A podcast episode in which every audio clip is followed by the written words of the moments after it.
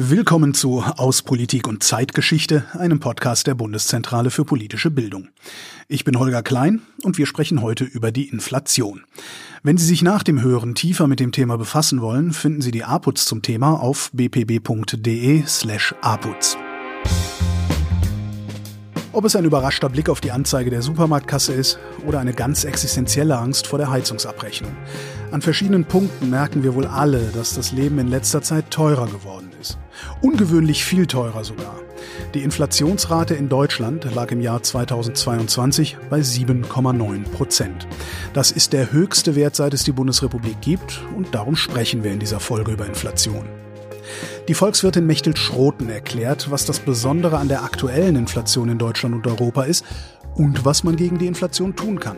Diese Inflation geht auf Schocks zurück, die von außen kommen.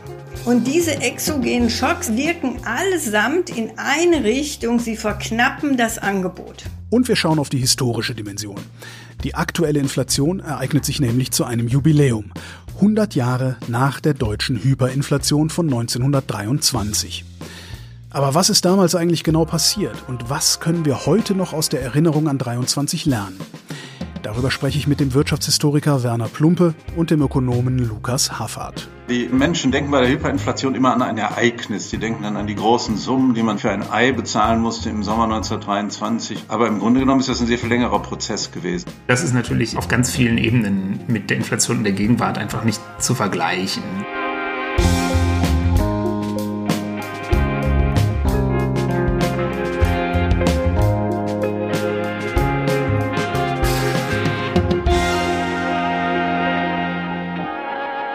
Fangen wir mit den Grundlagen an.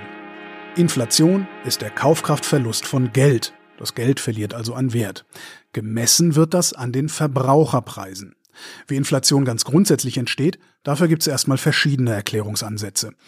Die erklärt Mechthild Schroten, Professorin für Volkswirtschaftslehre an der Hochschule Bremen. Die prominenteste Variante, Inflation zu erklären, ist einfach, dass man sagt, wenn die Geldmenge sich erhöht, dann erhöht sich auch irgendwann der Preis.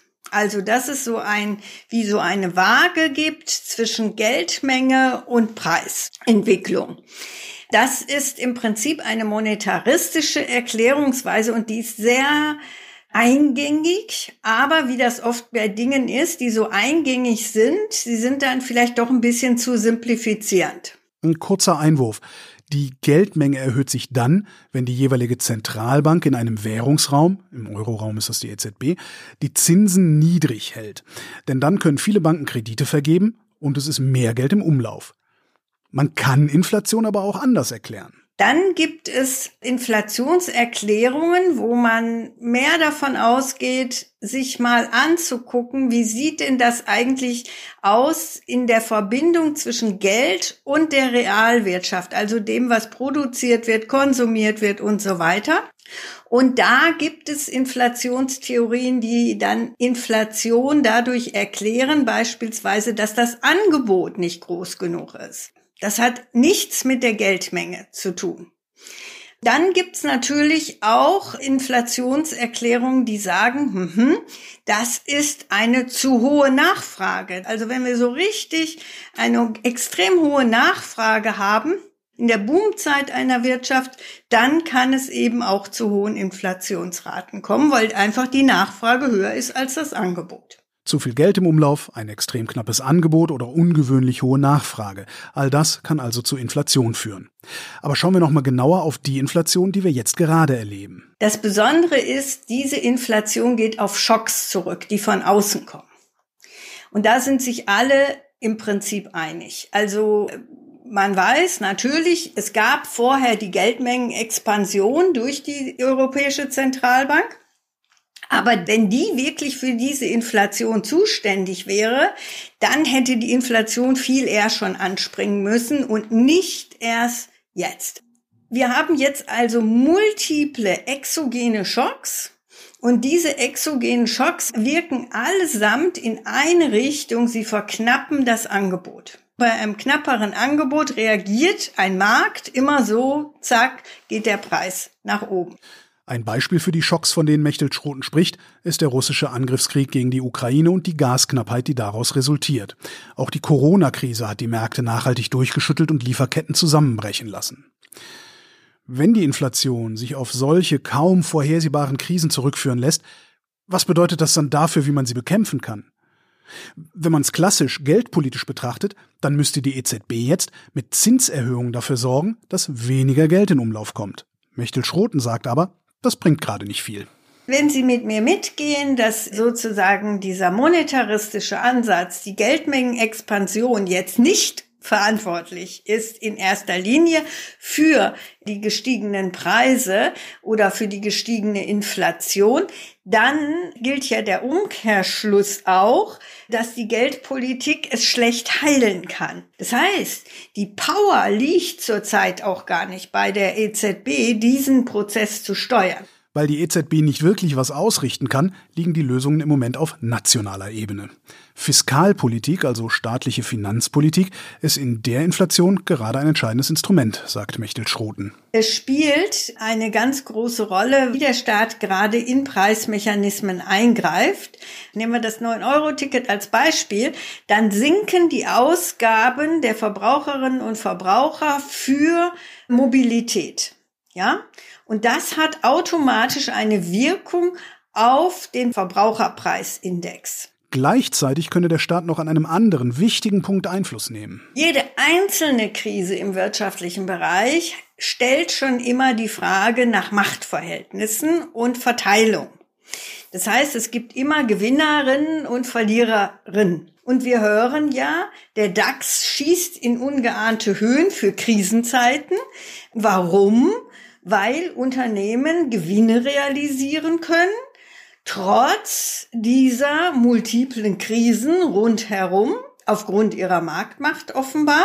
Und diese zusätzliche Quelle der Inflation, dass Unternehmen eben in Krisen sogenannte Übergewinne realisieren, das ist auch etwas, was ganz neu ist in dem Miteinander in einer Marktwirtschaft, wie wir sie in Deutschland haben. Gewinne sind akzeptiert, aber diese Gewinne zu realisieren, die weit darüber hinausgehen, über Gewinne, die man in Nicht-Krisenzeiten realisieren kann, das hat schon etwas, wo man sagen muss, hm, da muss man mal genauer hingucken. Solche Eingriffe des Staates in den Markt können aber auch mal daneben gehen.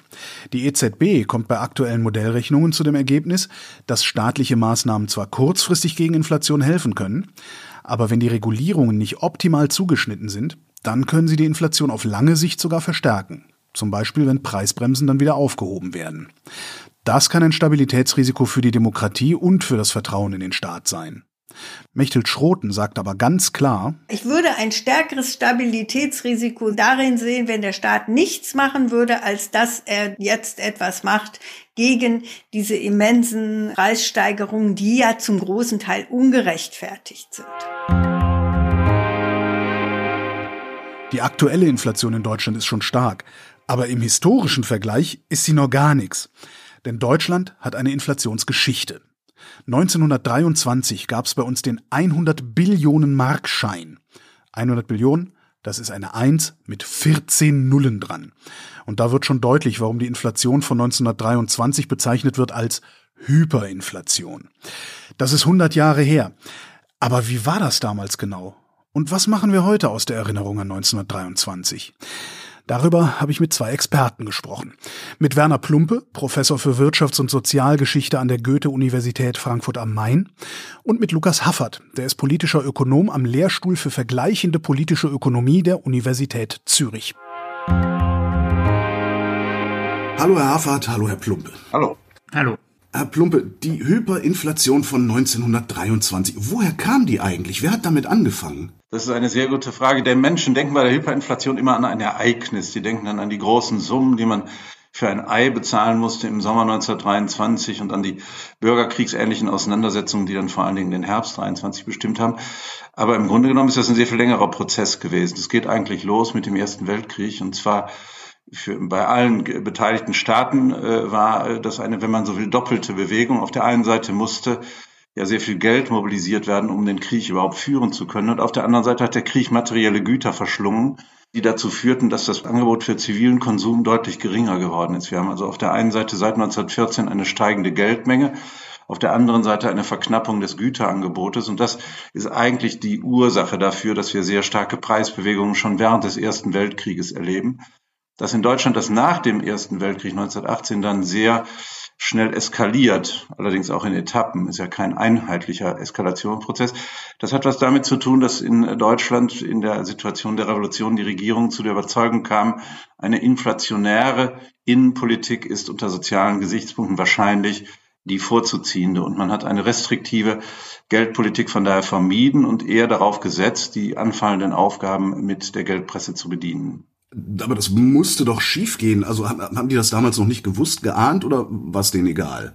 Das war eine Güterabwägung, die man da getroffen hat. Und im Deutschen Reich war die Überlegung schlicht und einfach die, was machen wir jetzt? Versuchen wir die Verhältnisse äh, zum Gold und zu den, was die Güter- und Geldmenge angeht, für die äh, Verhältnisse vor 1914 wieder herzustellen, also eine restriktive Geldpolitik zu machen, die Geldsummen zu begrenzen und dadurch auch die Handlungsfähigkeit des Staates Rechnung zu stellen? Oder setzen wir darauf, dass wir mit der Geldpresse vielleicht bessere Ergebnisse in der Transformation haben?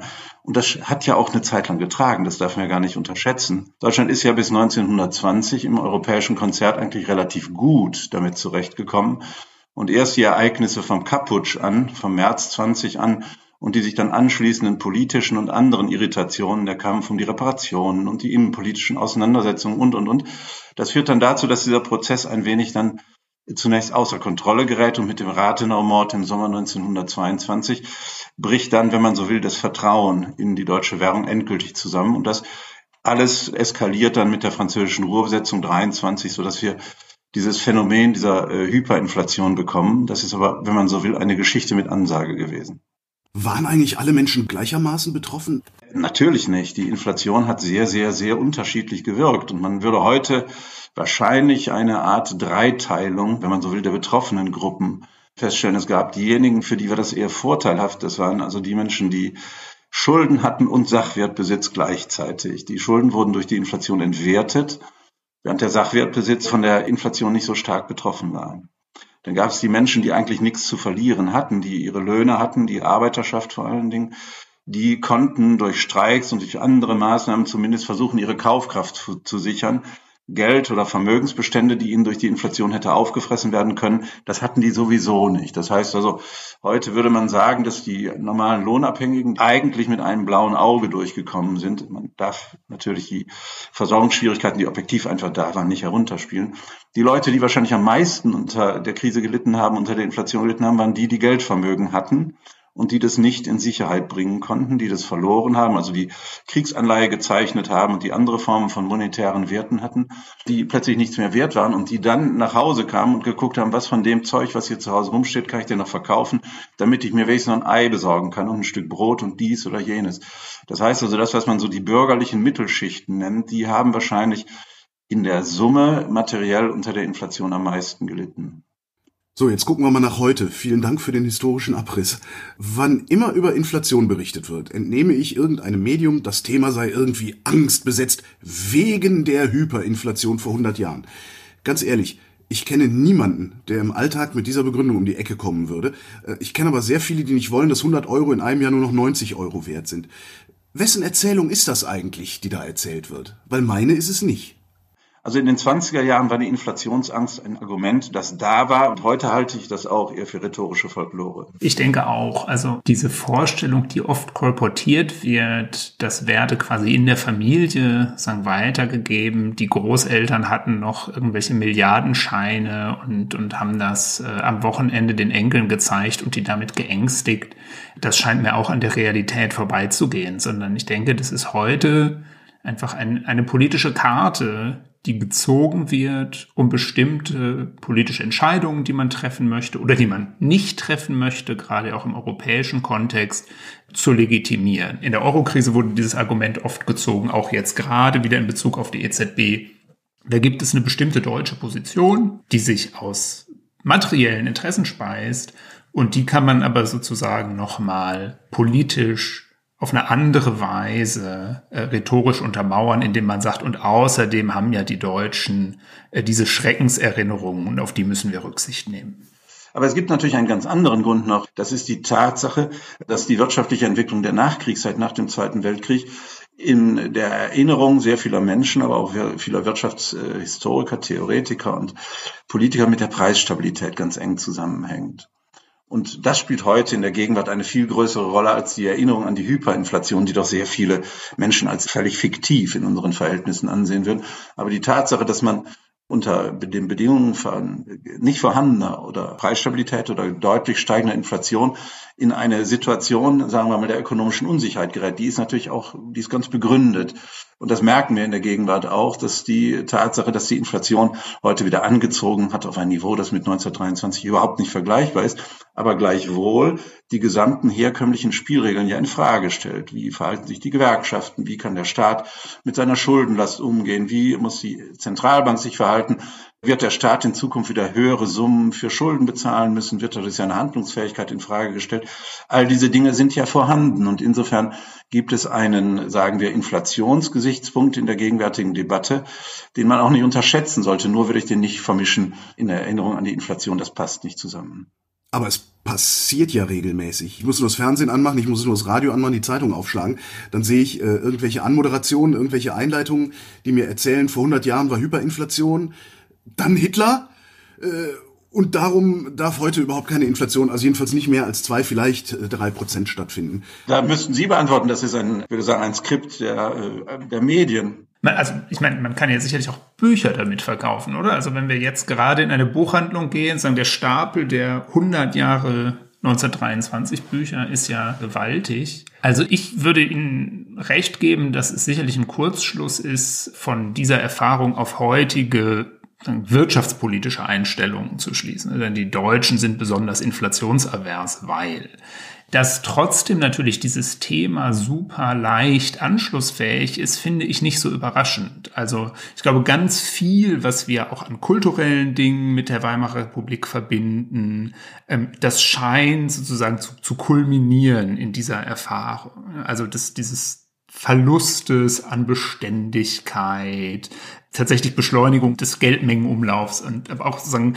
all diese Ideen von, von einem bestimmten ähm, ja, Lebensstil, der letztlich da auch kulminiert. Insofern glaube ich, das ist eigentlich ganz gut zu verstehen, warum diese Erzählung attraktiv und auch heute noch anschlussfähig ist und sich ja gerade heute auch in einem Kontext, wo es insgesamt wieder populärer ist, zu sagen, Parallelen zur Weimarer Republik, was hat uns das heute noch zu sagen, sozusagen sehr leicht sich einfügen lässt. Was hat uns das heute denn noch zu sagen, Herr Haffert? Sie haben Umfragen gemacht. Wie erinnern sich die Menschen an die Wirtschaftsgeschichte in der Weimarer Republik? Ja, sehr diffus. Also eben überhaupt nicht differenziert man weiß eben bestimmte Dinge, man weiß Hyperinflation, man weiß Weltwirtschaftskrise, aber das sozusagen sauber auszudifferenzieren und eine vielleicht irgendwie komplexe Erzählung, wie Herr Plumpe sie ja dargestellt hat. Sagen, es gab eine erste Krise, Hyperinflation, es gab eine ganz anders gelagerte Krise, Weltwirtschaftskrise, Massenarbeitslosigkeit, Deflation und natürlich hängt, wie man sich in dieser zweiten Krise verhalten hat, mit der ersten Krise zusammen. Ähm, sozusagen diese komplexe Erzählung, das weiß kaum jemand. Ich denke, das bekommt man zwar in der Schule genauso beigebracht, aber 20 Jahre nach der Schule kann das niemand mehr so differenziert auseinanderhalten. Und also jetzt zum Beispiel einfach eine Zahl zu nennen, dass die Weltwirtschaftskrise 1930, 31, 32 eine Zeit der Deflation war. Das wussten in unserer Umfrage zwei Prozent der Befragten. Also das ist sozusagen etwas, was gar nicht Teil der öffentlichen Erinnerung ist. Das heißt, die Leute schlagen tatsächlich einen Bogen von der Hyperinflation unmittelbar zu Hitler. Jedenfalls ist der Grund, würde ich sagen, warum die, diese Krisenerfahrung so präsent ist, natürlich dass das Ende so katastrophal ist. Also hätte sich die Weimarer Republik dauerhaft stabilisiert, würde das heute wahrscheinlich eher als Kuriosität gelten. Also das ist sicherlich ein wichtiger Beitrag dazu, äh, dass man das dramatisch erinnert. Und sie ziehen, also ich würde formulieren, sie ziehen einen direkten Bogen von den Wirtschaftskrisen der Weimarer Republik zu Hitler und sie können aber diese unterschiedlichen Wirtschaftskrisen nicht differenzieren. Man darf ja vielleicht nicht ganz vergessen, die Weltwirtschaftskrise ist, glaube ich, auch an sich schon sehr schwierig zu begreifen überhaupt. Aber wir haben natürlich schon Erinnerungen daran. Sie müssen, wenn Sie in einer öffentlichen Debatte sind, nur den Namen Brüning fallen lassen. Dann haben Sie ganz viele Reaktionen, die Sie bekommen. Wer ist Brüning gewesen? Äh, der Heinrich Brüning ist der Reichskanzler gewesen, der 1930 nach dem Scheitern der letzten parlamentarischen Regierung der Weimarer Republik nach dem Rücktritt von Hermann Müller im März 1930 eine Minderheitenregierung geführt hat, die letztlich darauf angewiesen war, dass der Reichspräsident denen das Notverordnungsrecht zugestanden hat und die eine Krisenpolitik gemacht haben, die man heute als restriktive, deflationistische Krisenpolitik bezeichnet. Die haben also gesagt, wir müssen sparen, weil wir das Geld gar nicht haben, das wir da ausgeben sollen für Reparationen, für Wirtschaftspolitik, für dies und für jenes. Wir müssen den Gürtel enger schnallen und versuchen auf diese Weise wieder nach vorne zu kommen. Das ist zu Anfang 1930 gescheitert, weil er dafür keine Mehrheit im Parlament bekommen hat. Die entsprechende Notverordnung von Reichspräsident Hindenburg ist zurückgewiesen worden durch die Mehrheit des Parlaments. Mit der Folge, dass der Reichspräsident ihn dann den Reichstag aufgelöst und Neuwahlen ausgeschrieben hat. Und die sind im September 1930 ja bekanntermaßen katastrophal ausgefallen, weil die Splitterpartei NSDAP plötzlich 18 Prozent der Stimmen gekriegt hat. Und danach hat die SPD Muffensausen zurechtbekommen und hat dann den Brüning faktisch toleriert der bis zum Mai 1932 im Amt geblieben ist und eine Politik gemacht hat, die wir heute als Austeritätspolitik bezeichnen würden. Also der hat gesagt, da die finanziellen Spielräume nicht da sind, müssen wir sparen. Und das wird in der Regel heute als krisenverschärfend angesehen, jedenfalls in der öffentlichen Erinnerung. Und das habe letztlich den Nazis in die Hände gespielt. Also der Brüning erscheint in gewisser Weise äh, in der kollektiven Erinnerung heute als jemand, der die Weimarer Republik aus letztlich wirtschaftspolitisch falschen Regeln heraus aufs Spiel gesetzt hat. Also ich, ich würde Ihnen auch zustimmen, es gibt auch eine, eine Vorstellung von der Weltwirtschaftskrise. Ähm, Massenarbeitslosigkeit ist dann als Phänomen sehr präsent. Ich würde Ihnen auch zustimmen. Es gibt sogar noch die Idee, dass da vielleicht eine zu strikte Sparpolitik betrieben wurde. Aber den letzten Schritt, was das dann vielleicht geldpolitisch bedeutet, dass es eine Deflation gab, das ist ja absolutes Spezialwissen. Das ist ja eine unfassbar spannende Geschichte, die ökonomischen Bedingungen in der Weimarer Republik. Trotzdem erzählen wir uns immer nur eine Geschichte oder moderieren Beiträge an äh, mit, ja, wir hatten Hyperinflation und dann kam Hitler. Das heißt, es ist Zeit für eine neue, für eine ehrlichere Erzählung eigentlich. Ich glaube, die Botschaft, die die 20er Jahre uns bringen, ist die, dass man selbst aus guten Gründen in Situationen äh, geraten kann, die einem unter Umständen über den Kopf wachsen. Und das ist keine so positive Botschaft, dass für die Medien vielleicht auch nicht dann das, was sie gerne transportieren möchten. Die haben ja dann so gewisserweise so Rezepte oder so Schlagworte, die sie haben wollen. Aber die Weimarer Republik kann einem schon die Grenzen staatlicher Handlungsfähigkeit deutlich machen. Und zwar zugleich das Dilemma, das damit verbunden ist, dass es nämlich daraus keinen so einfachen Ausweg gibt. Wir markieren jetzt sehr, sehr stark die Medien und ich nehme dieses Framing, das Sie jetzt äh, angesprochen haben, auch ganz stark so wahr. Äh, trotzdem glaube ich, dass hier wirklich auch eine ganz wichtige Rolle bei der Schule liegt. In der Studie, die wir gemacht haben, haben wir die Leute auch danach gefragt, wann sie sich zuletzt mit diesen Themen beschäftigt haben. Und jetzt ist natürlich so eine Selbstauskunft darüber in vieler Hinsicht problematisch, aber die Mehrheit hat eben doch gesagt, sie hat sich in der Schule damit beschäftigt. Und jetzt ist natürlich bei mir noch am wenigsten, aber bei uns allen der Schulunterricht schon eine Weile her. Aber ich würde sagen, zumindest als ich in den Nullerjahren dann insbesondere auch in der Oberstufe war, ist natürlich auch die Geschichte der Weimarer Republik extrem vom Ende her erzählt worden. Und wenn man das sozusagen alles im Grunde als Vorgeschichte nur von 1933 darstellt, dass man dann auch diese Kurzschlüsse zieht. Und mein Eindruck ist, dass ja auch die Geschichtsschreibung mittlerweile viel stärker betont, die prinzipielle Offenheit der Geschichte der Weimarer Republik, dass das nicht alles zwangsläufig war. Und insofern vielleicht wäre auch das ein wichtiger Teil einer, einer neuen Erzählung. Unser Problem ist so ein bisschen, dass wir letztlich um die Nazi-Diktatur nicht herumkommen.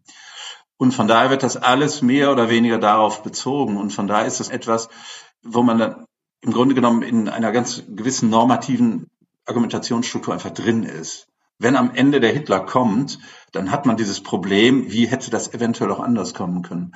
Die Inflation, die Probleme Repar des Reparationssystems, die sogenannten goldenen 20 Jahre, dann die Weltwirtschaftskrise, die bilden einen gewaltigen Möglichkeitsraum, in dem dann natürlich so etwas wie die Nazi-Diktatur eben eine der Möglichkeiten ist. Wäre vielleicht auch anders möglich gewesen. Das muss man deutlich machen. Das dann in der Schule, in der Wissenschaft, in der Öffentlichkeit den Menschen klarzumachen, dass das ein Möglichkeitsraum war, der keine Automatismen kennt, das ist, glaube ich, sehr, sehr schwierig. Die Erzählung, die ja immer mitkommt, ist, die Menschen haben Angst vor Inflation wegen der Hyperinflation. Ist das überhaupt sinnvoll? Also müssen wir Angst vor der Inflation haben und dann ausgerechnet noch wegen der Hyperinflation? Äh, also ich denke, die zweite Frage ist relativ einfach zu verneinen. Das ist natürlich irgendwie auf ganz vielen Ebenen mit der Inflation in der Gegenwart einfach nicht zu vergleichen. Die erste Frage, da ist natürlich immer so ein bisschen die Frage, wie kann man das jetzt wasserdicht untersuchen? Was wir versucht haben in einer Studie ist, dass man schaut, wenn man die Leute an die Weimarer Republik erinnert, ob die sich dann danach sagen, besonders inflationsängstlich äußern im Vergleich zu anderen Leuten, die man einfach direkt danach fragt, wie ihre Inflationssorgen sind, ohne sie vorher die Schleife gehen zu lassen, dass sie sich mit der Weimarer Republik auseinandersetzen müssen.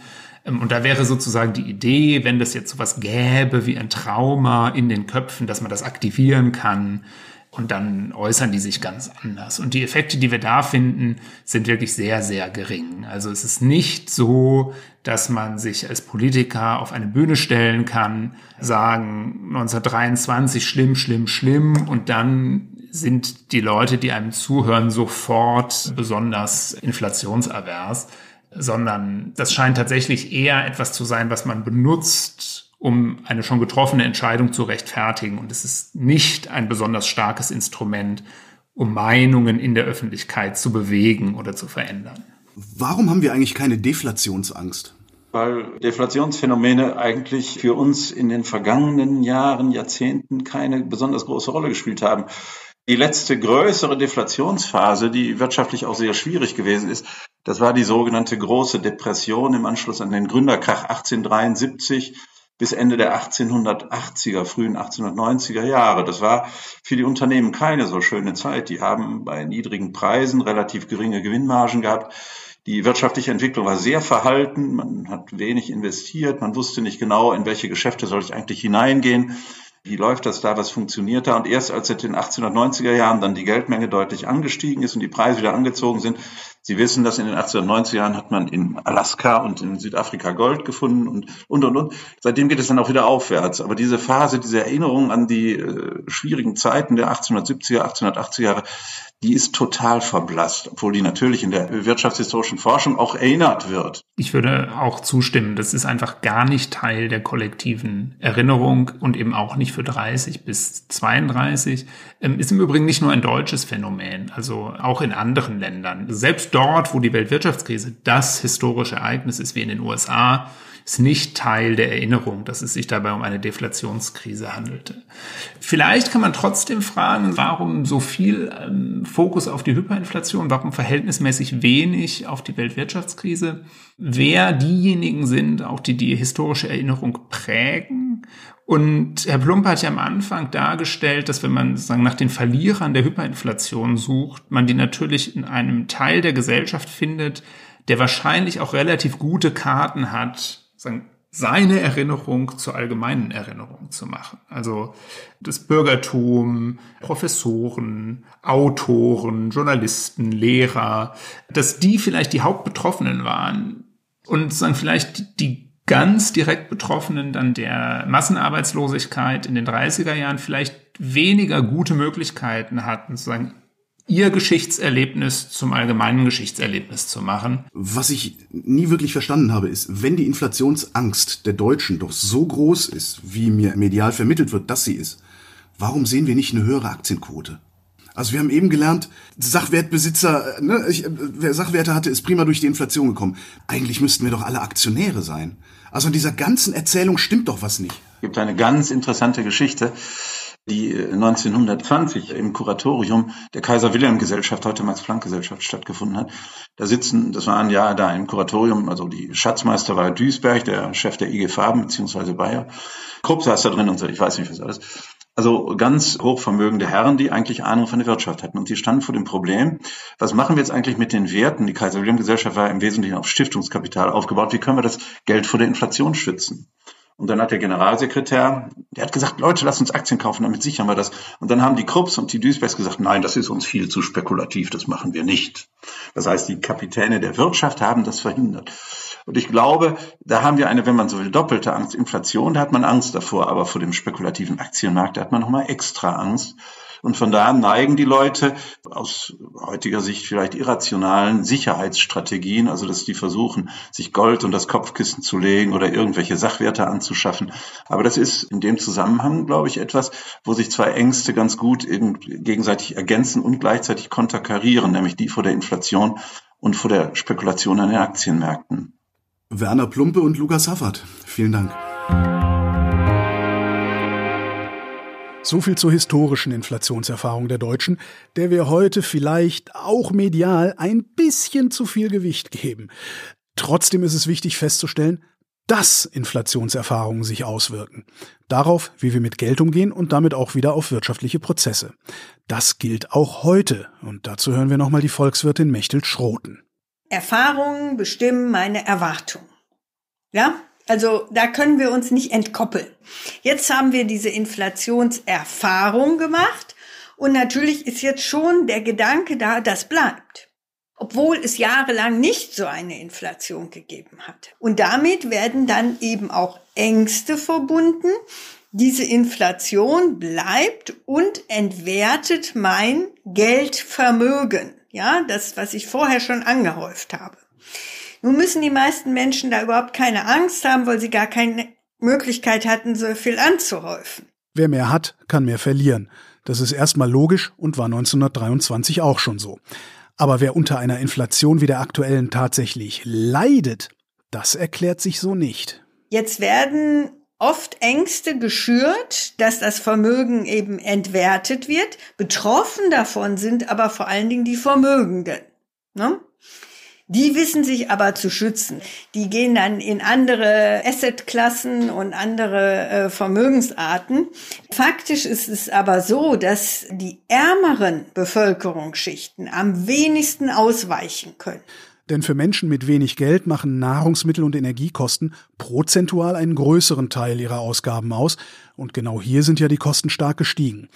Darum treffen sie die Preiserhöhung verhältnismäßig härter und gleichzeitig haben diese Haushalte meist weniger oder gar keinen finanziellen Puffer, um die hohen Preise abzufedern. Das heißt, und jetzt sind wir wieder dabei, Krisen sind immer Verteilungskrisen und wir sind in einer Polykrise. Das heißt, alle versuchen jetzt sich irgendwie zu positionieren. Der einzelne Mensch hat nahezu keine Chance, sich daraus der Sache zu entziehen. Man kann sich nur im Prinzip in Gruppen organisieren, um sich da ein bisschen zu artikulieren. Deswegen ist es jetzt so wichtig, dass bei den Tarifverhandlungen auch die Lohnzuwächse ziemlich hoch ausfallen. Denn es geht darum, dafür kompensiert zu werden, was in der Vergangenheit schon weggefallen ist, im Prinzip. Ja, es geht jetzt darum, daraus nicht ein furchtbares Armutsrisiko für die Massen der Bevölkerung zu machen, sondern genau alle eben auch mit partizipieren zu lassen an dem Wohlstand, den wir ja in Deutschland haben, unstrittig.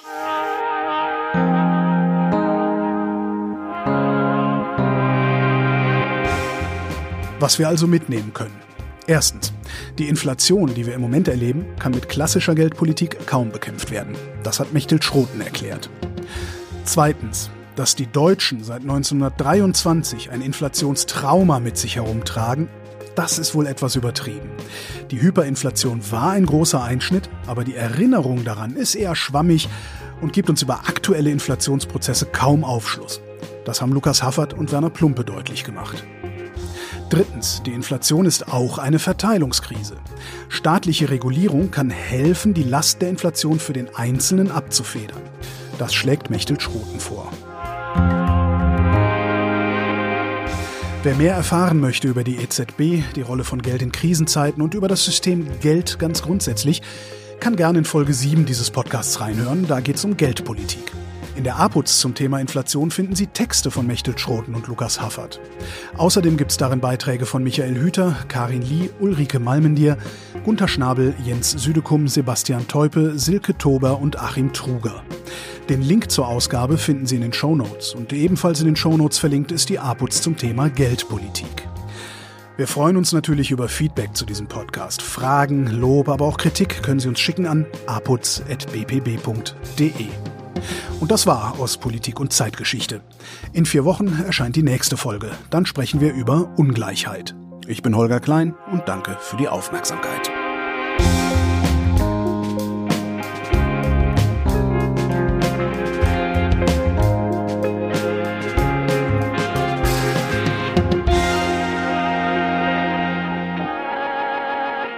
Der Podcast aus Politik und Zeitgeschichte wird von der APUZ-Redaktion in Zusammenarbeit mit Haus 1 produziert.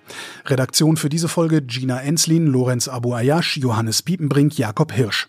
Schnitt Oliver Kraus, Musik Joscha Grunewald, Produktion Haus 1. Am Mikrofon war Holger Klein. Die Folgen stehen unter der Creative Commons Lizenz und dürfen unter Nennung der Herausgeberin zu nicht kommerziellen Zwecken weiterverbreitet werden.